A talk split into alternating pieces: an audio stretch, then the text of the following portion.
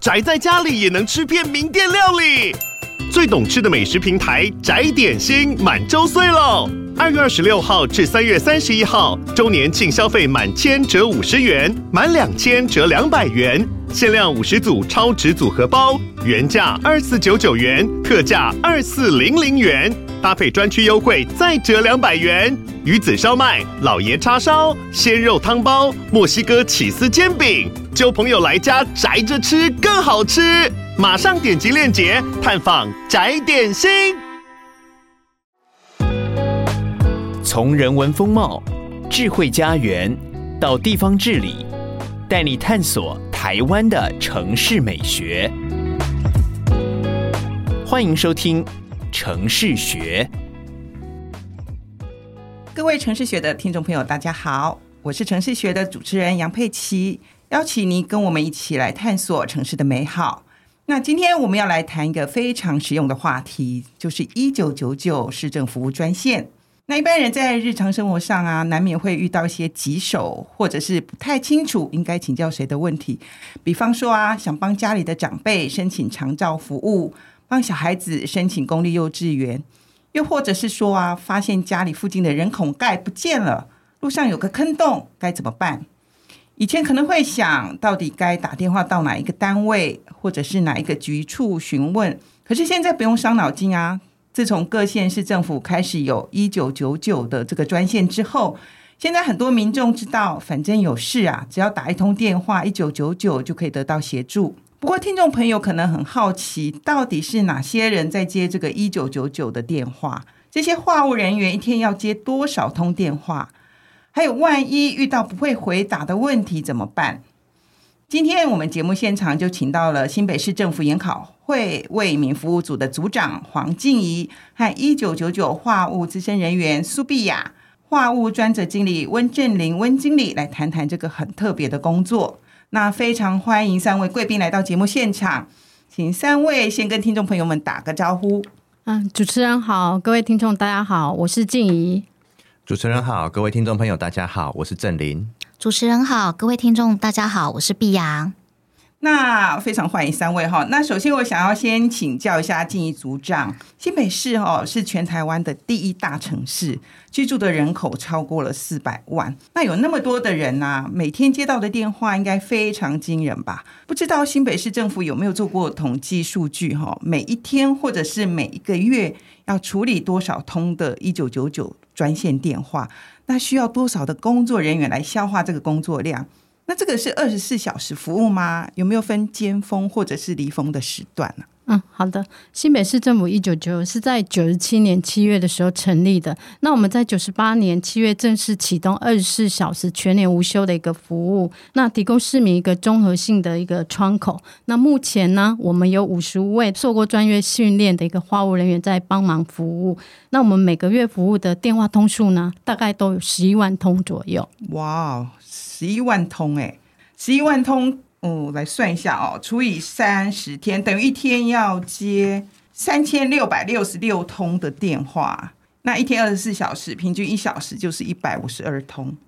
那再除以六十分钟，那等于一分钟就要接到至少两通的电话，那真的是蛮可观的哦。是，确实电话量真的不少，因为民众要咨询的，或是说要问问题的，真的电话量确实蛮多的。嗯、那这样子的话，话务人员会不会有一些什么 SOP 的流程啊，可以让工作比较快啊，比较有效率啊？比方说啊，去设定一通电话大概要多久的时间来解决？不然如果电话很难打，可能市民等候太久会引起一些抱怨哦。那这里是不是请温经理呃为听众朋友来说明一下？好的，没有问题。我先讲一下，刚因为我们的花屋进线其实有尖峰跟离峰嘛，我们用平均算起来，一分钟可能有两通到三通的电话。但是离峰的时候，像我们大夜可能五分钟、十分钟才一通，所以相对来讲，我们在尖峰时间有可能一分钟就会有十通的电话进线。十通，对，这样大家会更有感觉，说我们其实话务人员是非常的辛苦，我们随时随地都在接听这些电话。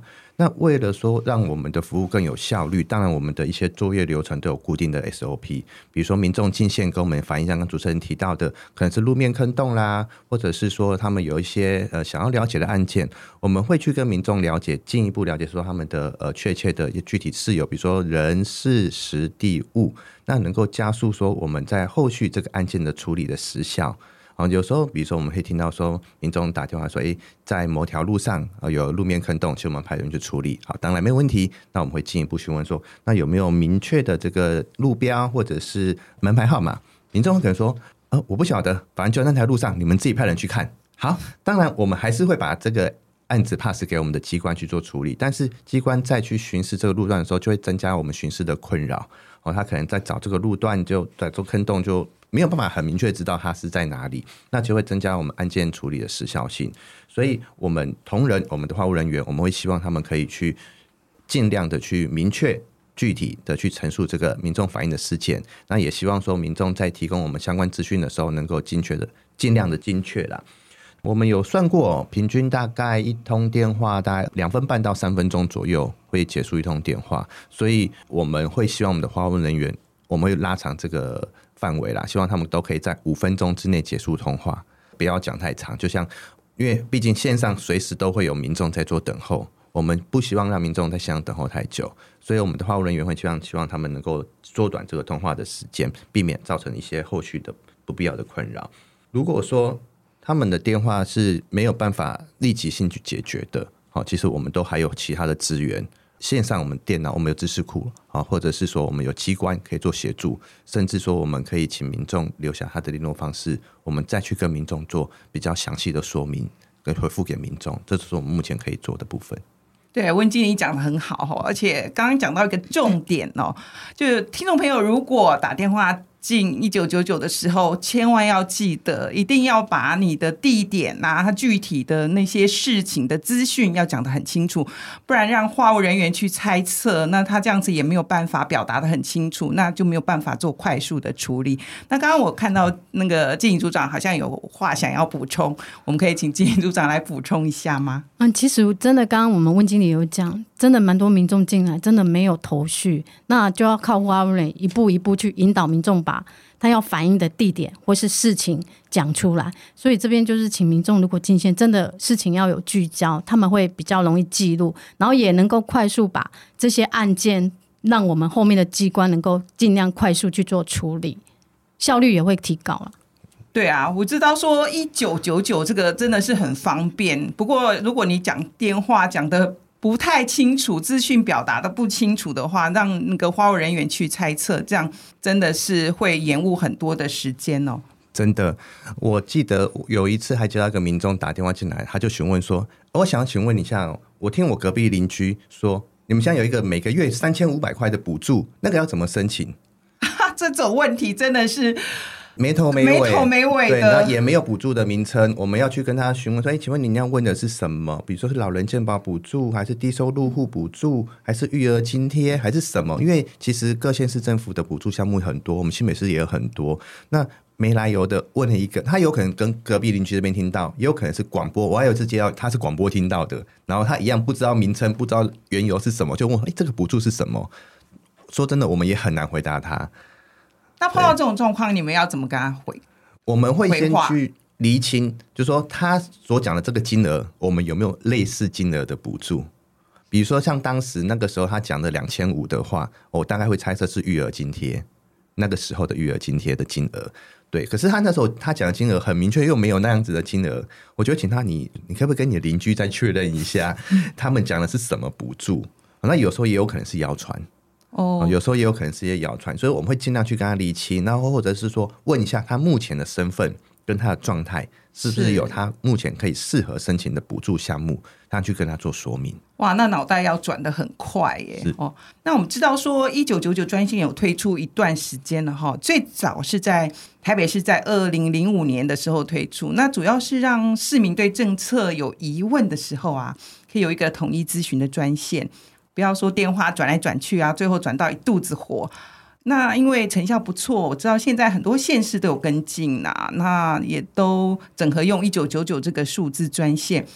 那因为它可以利用这个电信的技术，哈，自动侦测拨打打电话的发话地点，然后转接到所在地的县市政府。也就是说啊，如果听众朋友在新北市打一九九九，就会转到新北市政府；那在台中市打呢，就会转到台中市政府。这确实是非常方便。不过呢，好像每一个县市的服务有一些差别，哈。想请教一下静仪组长。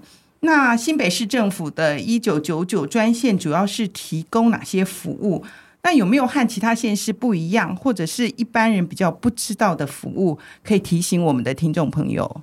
一九九九除了有国语的服务，那我们也有台语、日语、客语、英语，让这些外国的旅客来到台湾也可以使用这个专线。如果说对台湾的一些交通资讯啊，或是观光资讯不清楚的地方，都可以透过这个专线来做询问。那除了语言以外呢？那我们也有提供手语服务。手语就听起来好特别哦。是的，那其实我们手语服务，民众可以透过自己的手机拨打听语障的朋友，如可以用手机拨打一九九九的 Line，或是用 Skype 都可以跟我们一九九的手语人员做连线。那另外，新北市跟其他县市比较不一样的地方，我们在市府有一百三十六个服务据点。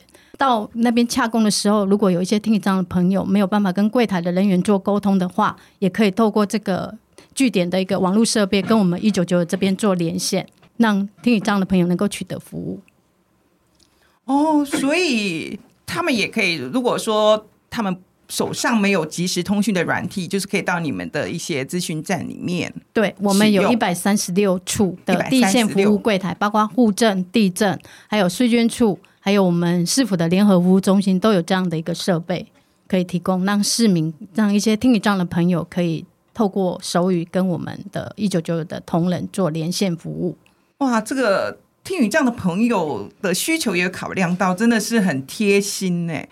那不知道说，那我们在就是说在线上服务的人员，那有几位呢？他们和一。般话务人员的工作要求有什么样的差别？比方说啊，他们可能要用那个即时通讯软体，要用视讯啊，或者是说他们可能要比较有耐心，那他们回答一个问题的时间可能要比较久才能去沟通。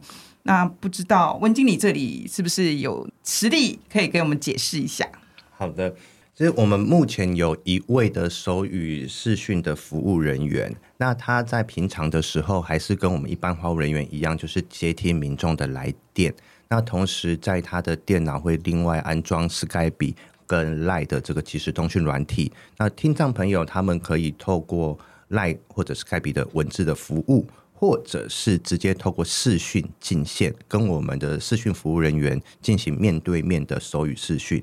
那这位视讯服务人员比较不一样，就是他还需要具备手语的能力。我们跟听障朋友，因为他们没有办法听说，所以我们是直接透过手语来去跟他做一个对谈。所以现在目前是线上服务的是一位，嗯、是的。那他可以应付吗？那就是说，我们目前就是听语障朋友上线的几率，不晓得大不大？呃，目前的话，一个月大概会有七八十件的服务的案量，以听语障的来讲，对。刚刚就是温经理有提到说，我们大概可以拉到五分钟哦，就是服务的时间。那听语障朋友会比较久吗？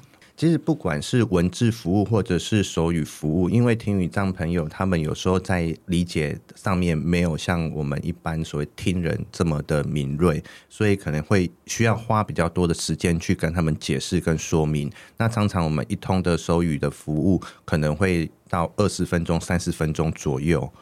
对，其实就是会需要花比较多的时间，也确实要比较有耐心。去跟他们做沟通。那我们目前这个服务也推出一段时间了嘛？哈，有有听到一些就是听语障朋友的一些反馈意见吗？哦，有，但因为他们其实很很开心有这样的服务，因为他们没有办法直接打电话，所以他们如果说要跟要询问一些事项、业务或者是想要反映的时候，他们在以前是可以说是求助无门。那我们一九九九有这样的一个视讯服务的时候，他可以直接透过视讯。我刚讲有文字，但其实他们不是很爱用文字，他们还是比较喜欢直接用手语做沟通。所以有了视讯服务之后，他们会直接打进来，他们会直接跟我们反映比如说像他们的车位被占啦，或者是说一样，就跟我们日常一样的问问题，甚至是小孩教养的问题、社会福利的申请，他们都会直接透过手语视讯来做询问。那甚至有时候他们也会有一些想要紧急就医，然后透过我们去跟帮他们协助手语翻译员做陪同，因为他们没有办法打电话。是对。那也有碰过说听障者被诈骗的案例，哦，他就收到了这个传票，然后他们就很紧张，透过私讯打进来，打电话进来问我们这个要怎么办。那我们的私讯服务人员就是协助他，然后再跟反诈骗专线、跟警方派出所这边去做一个三方的确认。跟他讲他的这个案情大概是怎么样，那他需要怎么样做配合？那也当然也是帮忙他去安抚他的心情，好让他不要这么紧张，这样子。哦、对，哎、欸，所以这样听起来，那个听雨这样朋友啊，他们也其实也跟一般的市民一样哦。如果有什么需求，他就直接想到一九九九，这样就可以获得很多的协助哦。是的，我刚刚有提到哈，如果我们除了说为那个听语障的朋友服务之外啊，就是静怡组长也有讲到说，我们有一些。呃，针对外国朋友啊，说英文或日语的那个话务人员，哈，可以提供服务。嗯。那我很好奇，我们还有其他的语言的服务吗？因为台湾有蛮多的那个移工或新住民嘛，因为那尤其是呃新北市，它的新住民人口比例又是全台湾第一哦。那我们有提供像说越南话啊、印尼语啊或泰语这些其他国家的语言吗？嗯，有的。新北市有十多万的新住民。那我们话务中心有跟我们服务中心做合作。那如果民众打到一九九九这边来，没有办法用英语沟通的话，我们会帮帮他转接到我们的服务中心的服务柜台。那他可以提供了粤语、印尼语、泰语，还有缅甸跟菲律宾语多国语言的一些翻译或是一些咨询的一个服务。哦，这听起来真的好贴心，有有那么多种不同的语言，大家都可以运用这个一九九九这个服务专线哈。感觉上哦，这个一九九九就像一个线上的那种市政小百科哦，话务人员要好像回答各式各样的问题呀，然后必须要知道很多的资讯嘛。刚刚温经理有提到，比方说是你随便提了一个问题，哎，我听隔壁邻居说。有两千五百元的补助，三千五百元的补助，他脑袋就要去转说：“诶，我们最近有这样的政策吗？”那我就很好奇，想问问经理，我们同仁需要经过什么样的训练？那话务人员呢？平常除了接电话，他要做其他的工作吗？嗯，好，其实。真的，这份工作不是一个简单的工作，所以我们的话务人员在进来之前，我们会先有一个基础的教育训练。除了我们作业系统上的熟悉之外，他还要对市府各个局处的业务有一定程度的了解。那在后续接听民众的电话的时候，才有办法比较快速、有效率的解决他们的问题。那在职的时候，在职中，我们也会不定期的跟协请我们的机关来做在职的教育训练，针对民众比较常问的问题，比如说这几年比较热门的老人健保补助、租金补贴，甚至是前几年防疫的政策，我们都会请相关的局处帮我们的话务人员做在职的这个教育训练，增加他们可以直接回答民众的问题。那除此之外呢，也会针对话务人员的一些电话的礼仪、应对的技巧。来加强他们的一个专业的能力，那同时还有他们的舒压课程，因为毕竟话务人员的压力真的很大，因为每天要面对这么多的市民朋友的进线，对，是真的哎，所以话务人员不是想象中那么容易做的哦。是的，那除了接听电话之外呢，其实我如果碰到有些紧急的业务或事件，好，紧急的事件，我们还是要协助通报各个机关，像有些民众非常的热心。他们可能会来通报，呃，有车祸，或者是说有坑洞之类的，但他们不愿意留下姓名，我们就会立即协助通报给相关的机关去做处理。那甚至说有一些人身安全的案件，我们也会马上通知警察局或消防局到现场去做协助。那还是都是以市民朋友的安全为第一优先考量。提到这个，我就很好奇，想问一下温经理，目前拿接到最多询问的电话是什么？哪一方面的内容啊？最多询问的电话，其实当然还是跟市民生活息息相关的，像刚其实讲到的老人健保跟租金补贴，这是我们目前接到咨询议题最多的。然后再来比较次之、更生活化的是像停车费、交通路线规划、公车查询。这都是每天一定都会接到的电话。这些问题真的是五花八门呢。不过我有听说啊，因为打一九九九实在太方便了，所以有人会把它当成那个检举专线啊。不管是邻居吵闹啊、吵架啊，有人车子乱停啊，就狂打一九九九。那甚至有的人就把它当成那种抒发情绪的专线呢。那这里我就想要请教一下我们很资深的花务人员碧雅，你有没有遇到什么比较特别的状况？那你是怎么处理的？可以跟听众朋友分享一下。嗯。进线比较情绪化比较重的，应该大部分都是施工噪音或者是交通阻塞，因为这方面他已经情绪已经蛮烦躁的，所以他就会打电话进来，就会比较有不理性啊，或者是情绪性，甚至是谩骂的字眼。那这时候我们就会先。倾听他的需求，先知道他的需要是什么，那再安抚他的情绪，然后再赶快快速解决他的问题，告知他您的问题我们会立即解决，那赶快通报给相对应的局处，让单位去有效处理他的问题，那就是平息他的一个问题，这样子。碧雅在这个当花务人员大概是多久的时间？刚听那个碧雅在讲话的时候，非常的有条理，而且。声音很温柔，我在想这个是不是也要经过筛选？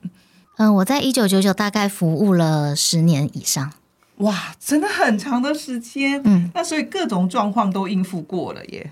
碧雅，他是我们化务中心里面算最蛮资深的，也是台柱，表现都很好。所以如果有遇到一些什么 OK 啊，可能就把话电话转给碧雅来这边高 EQ 处理。就是先了解他的问题，然后再安抚他的情绪，然后赶快把他需要表达的问题记录下来，然后告知他会由机关后续协助处理之后呢，跟他做回复。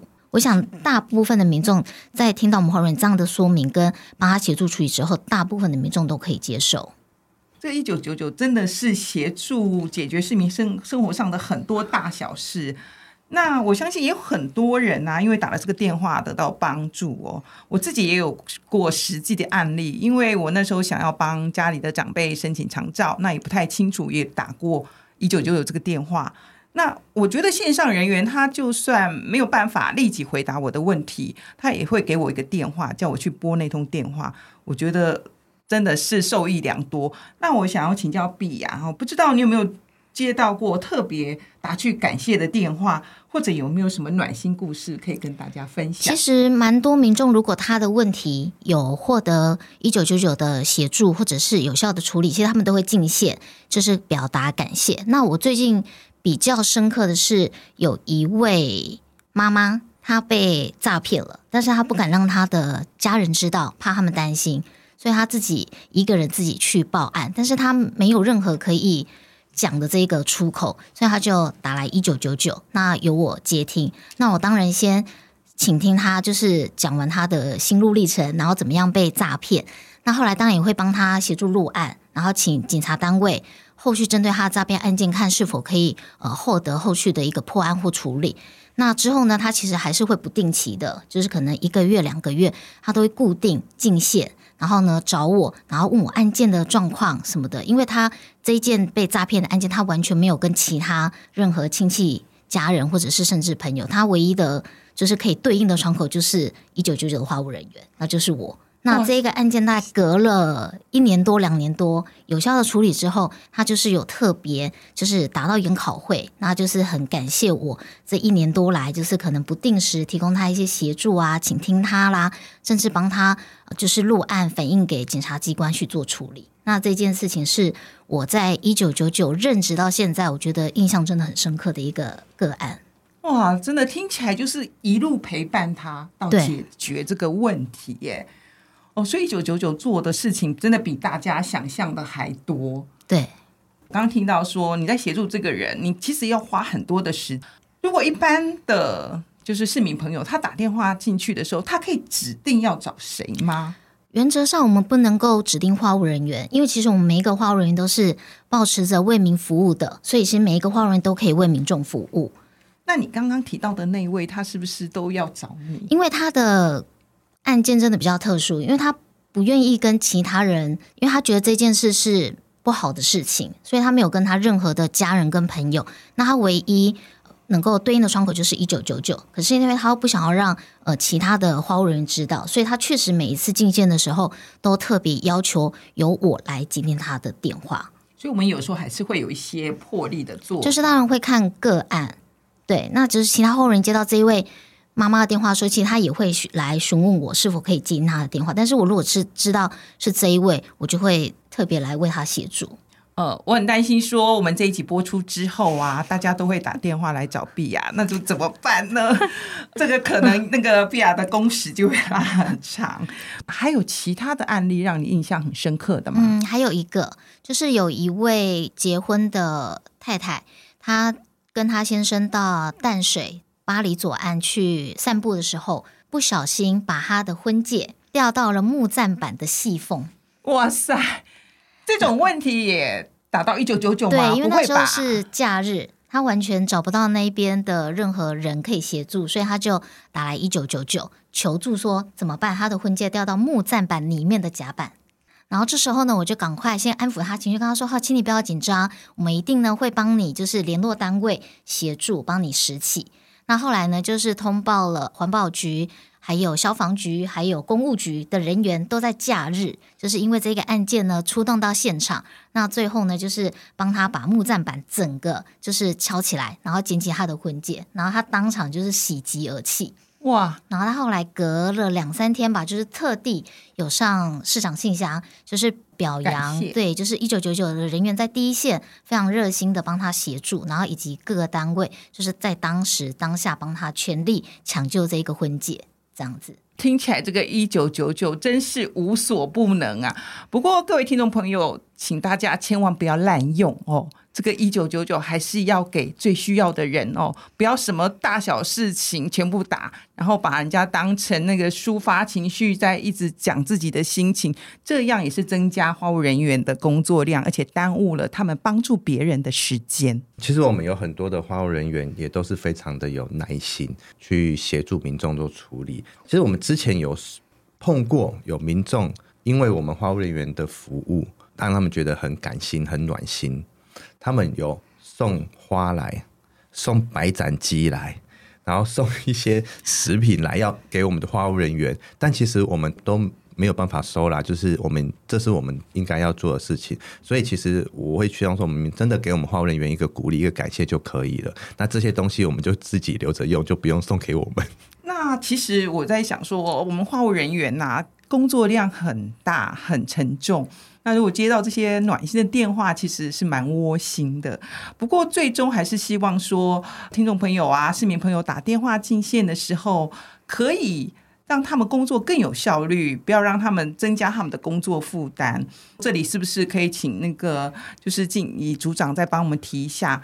如果一般朋友进线的时候，他该注意哪一些事情？嗯、就是包括刚刚有提到的，可能要把那个事发的地点。或者是你想要请问的事情，都要把它说得很清楚。之外，还有哪些必须要比较注意的？嗯，其实民众进线真的，如果把案件的地点还有事项都能够很明确的一个讲出来的话，我们话务人员在记录会比较清楚，然后也可以快速的把案件转给我们的机关处理。那案件成立之后，按每一个案都会有一个案号，给民众去做后续的一个追踪进度。所以这个暗号的话，我们会在什么地方可以查询到？民众的话，他可以用什么方式知道他这个暗号？像民众进线一九九九，如果留有手机的号码，我们案件成立之后就会发一个通知的简讯给民众。那案件结束之后呢，也会有一个结案的一个通知，让民众能够知道自己案件已经办结的。那我们。受理的时候，可能民众要求是要电话回复啊、公文回复或是电子邮件回复，那我们花务人员也都会协助去做记录。那机关在处理也会依照民众的一个要求的一个回复方式去回复民众。那民众也可以上我们的云端柜台，它有一个查询网站，可以去查询案件的一个办理的一个内容，还有机关的承办人，这些资讯都可以透过网站去做查询。是，那我们来举一个例子好了。我想说，让那个听众朋友更可以更清楚一下，怎么样用这个一九九的电话哈，不管是温金玲这里回答，或者静怡组长这里回答，就是我打电话到了一九九九之后，你们接到电话，然后成立暗号，然后接下来的步骤，可以帮大家讲一下这个流程，可以帮大家再梳理一下吗？我这边就在。完就是在梳理一下这个整个过程，说民众进线到我们一九九九，然后反映某个案件，我们会详细的跟您询问事发的经过，那您要反映的事情跟内容，那记录下来之后，也会请您留下您的大名跟联络方式，以及您所希望的回复方式，然后我们会系统会以简讯的方式传送一组案件编号跟查询码到民众的手机。好，那后这个查询码，后续民众就可以透过这查这个案件的编号去做案件进度的追踪跟查询，可以自己上网到新北市政府的云端柜台去查询案件的进度，也可以直接打电话进来，我们帮您查询都可以。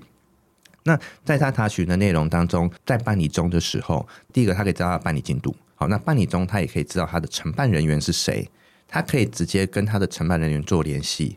如果他觉得这个案件，诶，为什么？过了三天了还没处理，好，或者是说，嗯，我突然想到有什么需要再跟他说明补充的，他都可以直接跟承办人做联络。听起来好方便。是，那案件办理结束之后呢，就会依照刚讲的，依照民众他选择的案件回复方式，机关这边会主动去跟民众做说明啊，您的案件已办理，会有一个简讯通知他，然后跟他说您的案件办理的情形是如何。那当然也有一个满意度调查。那如果说您觉得还有什么需要我们服务的地方，都可以再次来电跟我们做反映，这样子。那还有我知道，如果有遇到一些比较特殊的状况啊，像 COVID nineteen 那时候疫情的状况。嗯我们的电话就会被打到爆啊！那静怡组长这边有没有什么要补充，然后帮我们话务人员打打气的？嗯，其实真的 COVID-19 那时候电话量真的是现在的两倍，话务人员真的很辛苦。当时我们虽然有增加话务人力，但是还是不够用。那有些话务人员就是因为民众的电话多，他们都会提早到班，或是说，哎，因为有接到电话还没有回复完，会晚一点下班，都很配合。侯市长在那时候其实也都很了解话务员真的很辛苦，所以他也多次到我们话务中心来鼓励我们的同仁，给我们同仁加油打气。是，Via 这里呢，有没有想到什么想要跟听众朋友说一下？就是他们在进线的时候，可能要注意什么事项？你这样子在回答问题或帮他们处理的时候，可以更快速、更有效率。嗯，希望民众进线的时候可以比较理性，然后呢，好好的说明。因为如果有时候真的比较呃急躁啦，有情绪性的字眼，甚至是谩骂，其实我们花务人员会没有办法了解民众他要表达的这个诉求。所以希望民众可以好好的呃说明，然后我们也会如实的记录，然后有效的呢处理民众的问题。所以呀、听起来就知道。我们的话务人员呢、啊，平时的工作压力非常的大，尤其是面对一些情绪不佳的，就是市民朋友打电话来的时候，都要有很高的 EQ，还有及时的反应，要在电话里面应对和沟通，不能把自己的心里的情绪表现出来，可以说是话筒后面的无名英雄。那我们今天很谢谢三位来宾跟听众朋友分享了很多实用的资讯哈，希望对大家的日常生活有所帮助。那也谢谢各位的收听，谢谢三位来宾，谢谢，谢谢，谢谢。那城市学的听众朋友，如果对节目有任何的想法或意见，都欢迎留言和分享。我们下期节目再见。